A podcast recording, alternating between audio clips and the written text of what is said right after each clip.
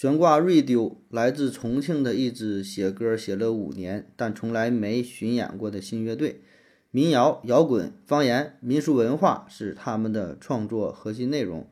乐队创建初期参加2018年网易云民华语民谣大赛，歌曲叫夺冠，参与综艺《中国潮音》《中国好声音》录制，而后回炉继续创作。2022年经张亚东推荐。共三首歌入选，获得刘欢百万音乐基金评选全国三强。悬挂 radio 形容他们是从水泥里长出的随便什么花，却又向着不同的方向寻找自己的力量。他们正在挑战主流音乐审美，又疯狂汲取来自土里的营养和文化。加巴是悬挂 radio 开启巡演的第一站。关于和一百个艺术家喝酒这个主题，是乐队两年前发起的一次社会对话试验。他们通过播客录制、酒后不录音、文字记录访谈、演出后场问答等方式，和身边艺术从业者、生活家以及。各类朋友进行酒后非理性对话，企图从个人艺术理解得到创作灵感和艺术反馈。这次巡演第一站在成都家酒吧举办，上同感 APP 搜索和一百个艺术家喝酒即可购票，票价三十到五十元每人，欢迎支持。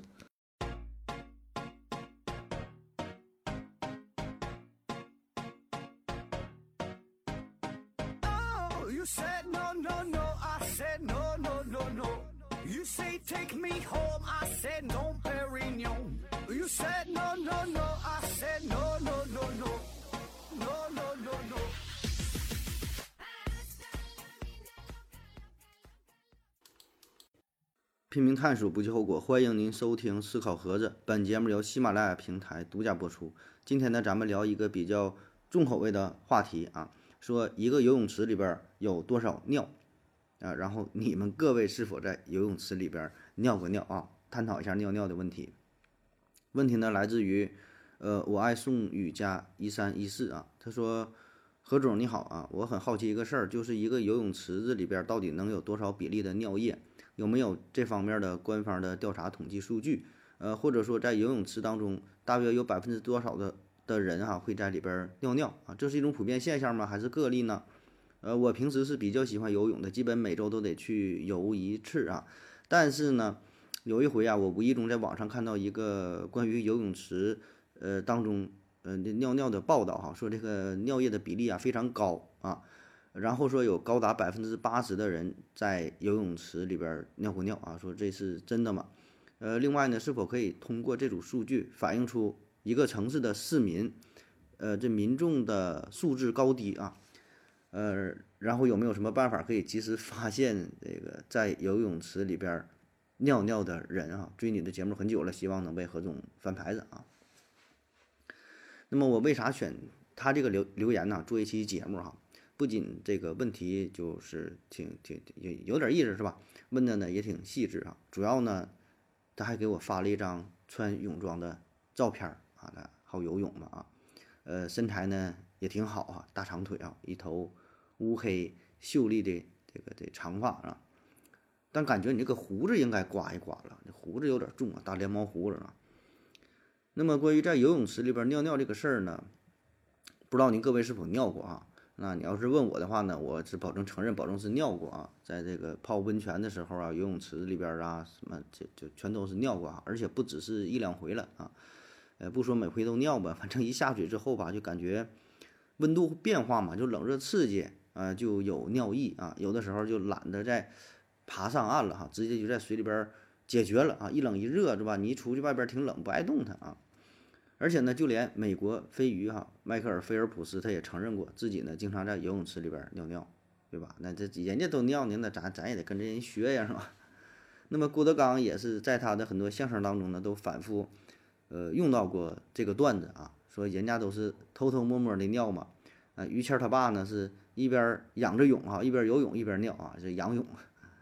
还有呢是后来这怎么这个站在岸上尿了啊，站在岸上尿的啊，然后呃上火了，上火之后呃这尿液变黄了哈，这回是偷偷摸摸尿，但是尿液黄啊啊，说逮那个飞机拉线的啊，还是被发现了。就是给咱的感觉好像也是，就是游泳池当中吧，不是特别干净啊，有挺多的尿液啊。那么说到底有多少尿啊？有没有呃相对来说严谨点的调查呢？啊，这个调查吧，我确实是查到了一些啊，但也不能说怎么特别的权威吧啊。呃，然后这个数据呢也是有一定的差异啊，但是有一点是可以肯定的啊，几乎这些调查数据都表明啊，游泳池里边它它都有尿啊，就是多多少之分呗啊，多多少少它都有点儿。呃，而且有的这个量呢，基本也都是，反正是超出了我的想象哈，比我预想的还要多的多的多啊。比如说美国呃有一个杂志叫做《环境科学与技术快报》啊，这份杂志上呢就有这么一篇报道啊，是来自于呃加拿大阿尔伯塔大学的一个研究团队啊，他们呢是调查了加拿大的两个城市三十一个游泳池啊，也包括澡堂子啊，就是泡澡那种啊，一共呢是采集了二百五十份。水样标本，嗯，呃，然后检查这里边主要是这尿素的含量，以此呢反映出尿液的含量啊。那咱就说最终的统计结果，说如果啊，在一个八百立方米的商业游泳池当中啊，里边呢大约会含有七十五升尿液，那你想吧，这多少啊？七十五升。然后说呢，按照这个比例啊，那咱们常见的这种二十五米的呃游泳池啊，装满水之后呢，它的容量大约是四十万升啊。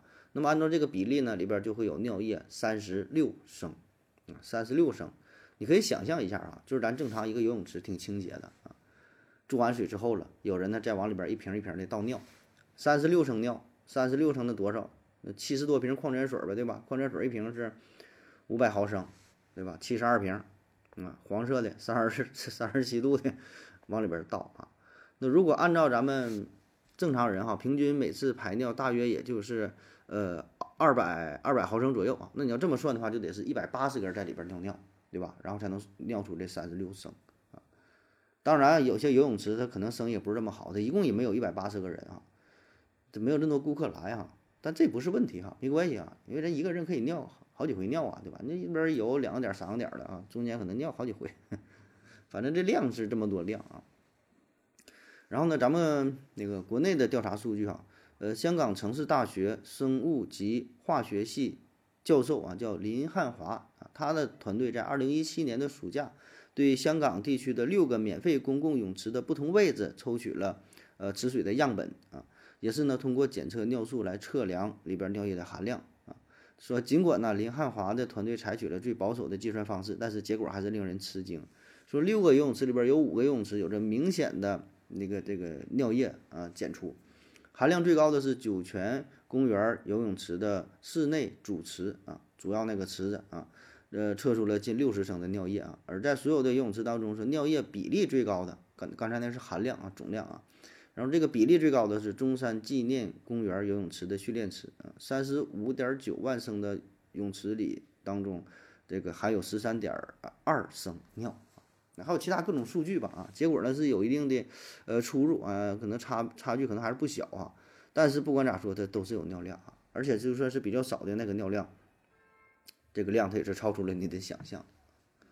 另外呢，还有一种就是比较简单粗暴的办法，就是直接问啊，就发问卷，直接问你说的你尿没尿过尿，或者直接街头采访啊。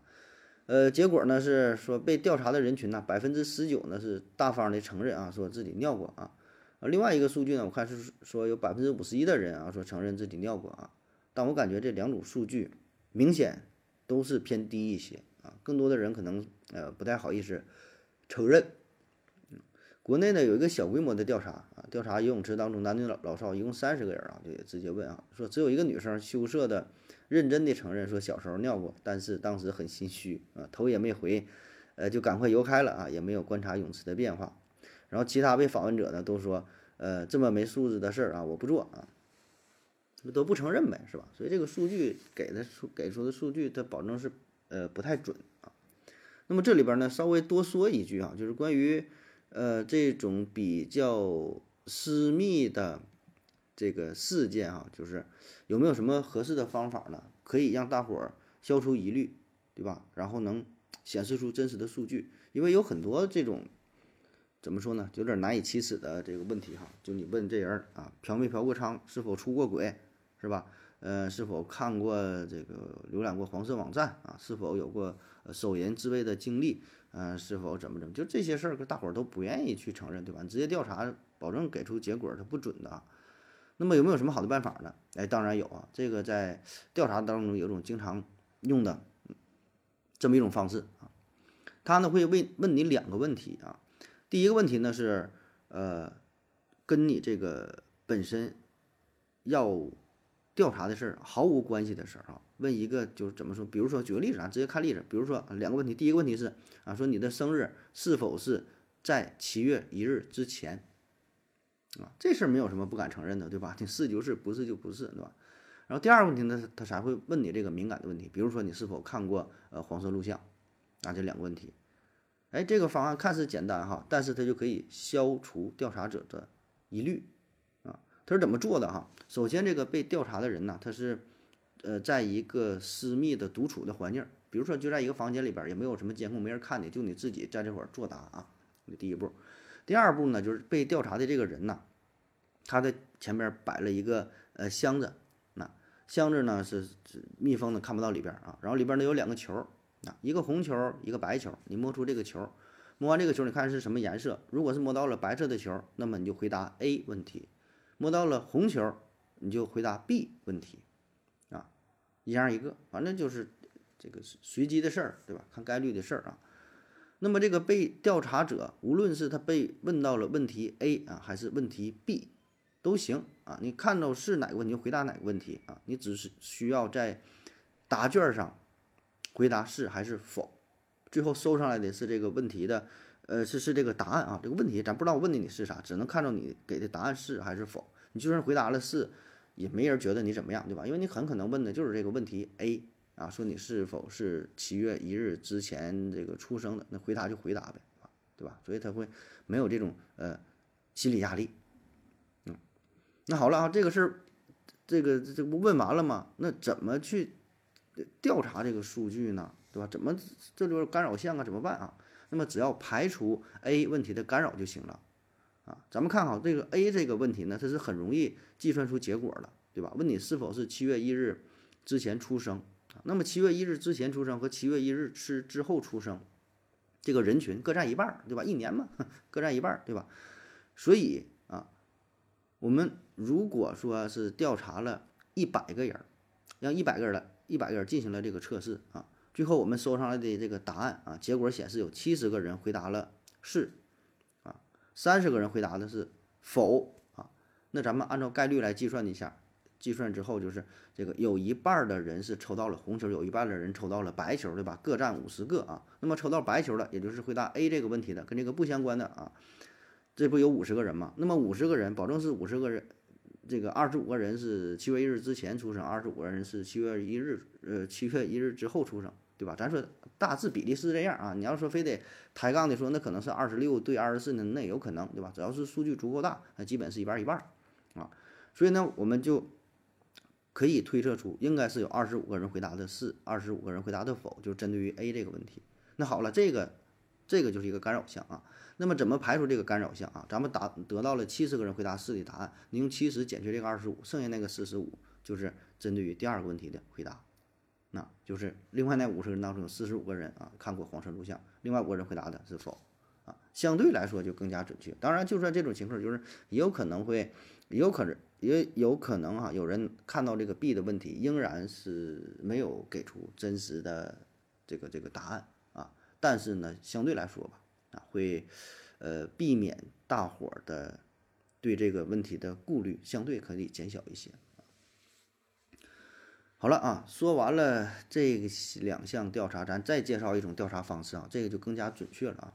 为了使这个调查结果更准确，怎么办呢？哎，有人调查了另外一个东西，叫做乙酰磺氨酸钾啊，乙酰磺氨酸钾啊，它的另外一个名字呢叫做安赛蜜啊。这东西咱可能也都听过是吧？就宣传嘛，它是一种呃不含卡路里的这个甜味剂啊，说是一个很好的很好的甜味剂。然后呢，你做什么东西，就是甜品什么的哈，都用都用它。那为什么要要测呃尿液当中不是测这个游泳池当中这个安赛蜜的成分啊？为啥测它呢？因为呢，在游泳池里边，咱说这个含量哈，刚才是检测尿素的含量，对吧？可以反映尿液的含量。但是呢，检测尿素这个事儿呢，它有一定的误差，有一定的干扰。因为除了这个尿液当中含有尿素，咱人体出汗呢，你排出的汗液也会有一部分尿素，这样的话就会对调查的结果造成一定的影响，导致结果失真啊。而这个安赛蜜呢，它是一种常用的食物甜味剂啊，在各种什么呃零食啊、饮料当中基本都含有它啊。可以说不出意外的话，那我们每天都会摄入呃安赛蜜的成分，多少呢都会吃一些啊。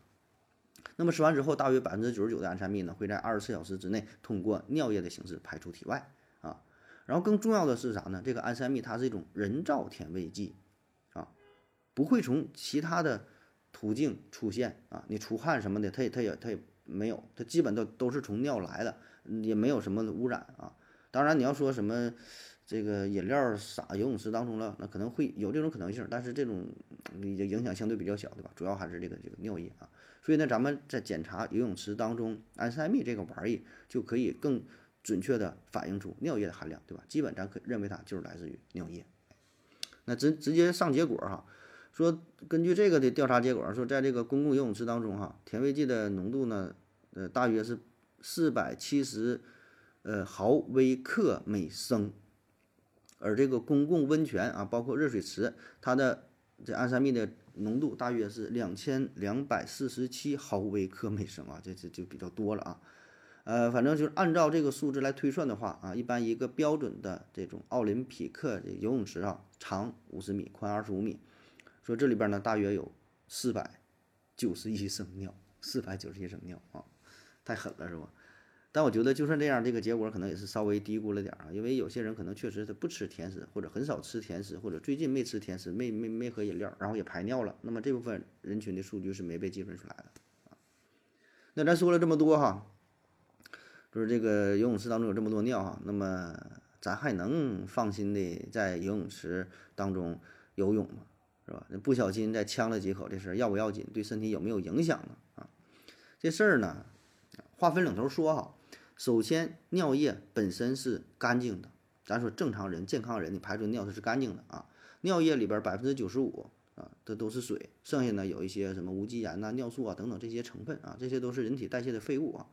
这废物是废物，但是废物并不代表它有细菌、有毒啊，对身体有什么影响啊？除非是你生病了，那另说，对吧？你你尿道炎啊、膀胱炎、前列腺炎等等啊。你要这样的话，尿里边可能有白细胞啊，有细菌呐，对吧？流脓的这种都有，带血了是吧？挺恶心的啊。这事儿我熟上。所以呢，就是正常咱尿液哈，健康的正治健康人排的尿液，你在特别危机的时候，实在没有水的时候，那还有喝尿为生的呢，也有啊，喝了洗洗也行，少喝点呢也其实也没啥啊。但问题是呢，这游泳池当中这个水啊，它不是纯净水啊，不是说你这纯净水把尿液稀释了，那影响更不大啊。它这里边水游泳池里边水都有一些特殊的成分啊，最主要的就是这种这个消毒剂啊，就是这个次氯酸。那么当尿液它这里边的尿素啊、胺类物质等等这些成分遇到这个次氯酸的时候，这俩就会发生反应，进而呢会形成一些呃对咱们身体有影响的含氯挥发物啊，比如说三氯甲烷啊、氯乙酸、氯胺。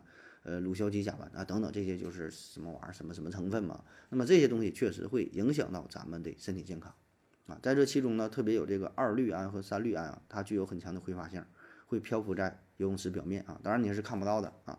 那咱们每次呼吸换气的时候，都会呃吸入一定的这种强挥发性的气体，所以呢，这玩意儿它不但会影响咱们的皮肤，影响咱们的眼睛啊，也会影响到咱们的呼吸道啊，因为你吸入体内了。另外呢，就再提醒大家一下啊，咱们在这个游泳池当中游泳的时候，经常会呃闻到那种非常熟悉的所谓的消毒水的味道，是吧？这东西呢，咱通常觉得就是氯气嘛，大家都知道，用氯气、氯气啊，或者是氯的一些含氯的一些消毒水进行消毒，呃，不只是游泳池，咱这喝的那个水里边，它也会多多少少有一些啊。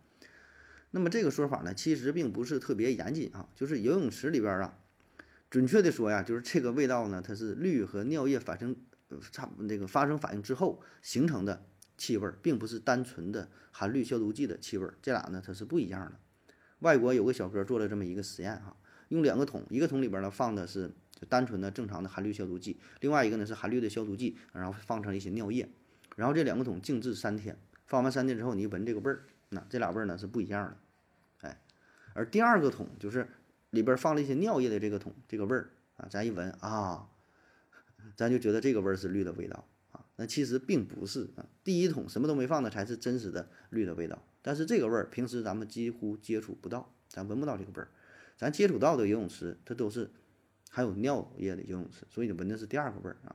所以呢，咱们就觉得第二个这种味儿，它觉得就是正常味儿，觉得它就是消毒水味儿了啊。你你你没见过正常的。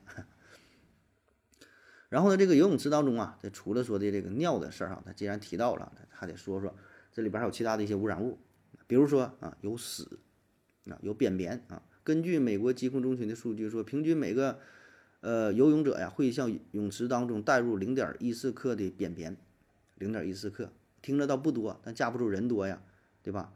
十个人就一点四，一百个人呢就是十四克，对吧？一千个人呢，一百四十克，一百四十克的粑粑拉里边了。那么这个粑粑呢，它有一些呢是因为咱们大便之后啊没擦太干净，有的时候那缝隙里你也擦不到，也不注意是吧？有些顽固分子啊，那么你在水当中一泡啊，扩散开来。还有一种原因呢，就是咱们下水之后，肛门也会受到刺激，把控不严啊，会泄露出很小一部分啊。当然，泄露的一部分你自己可能也不知道，就非常小嘛，也不自主的一些收缩，可能就挤出来点儿啊。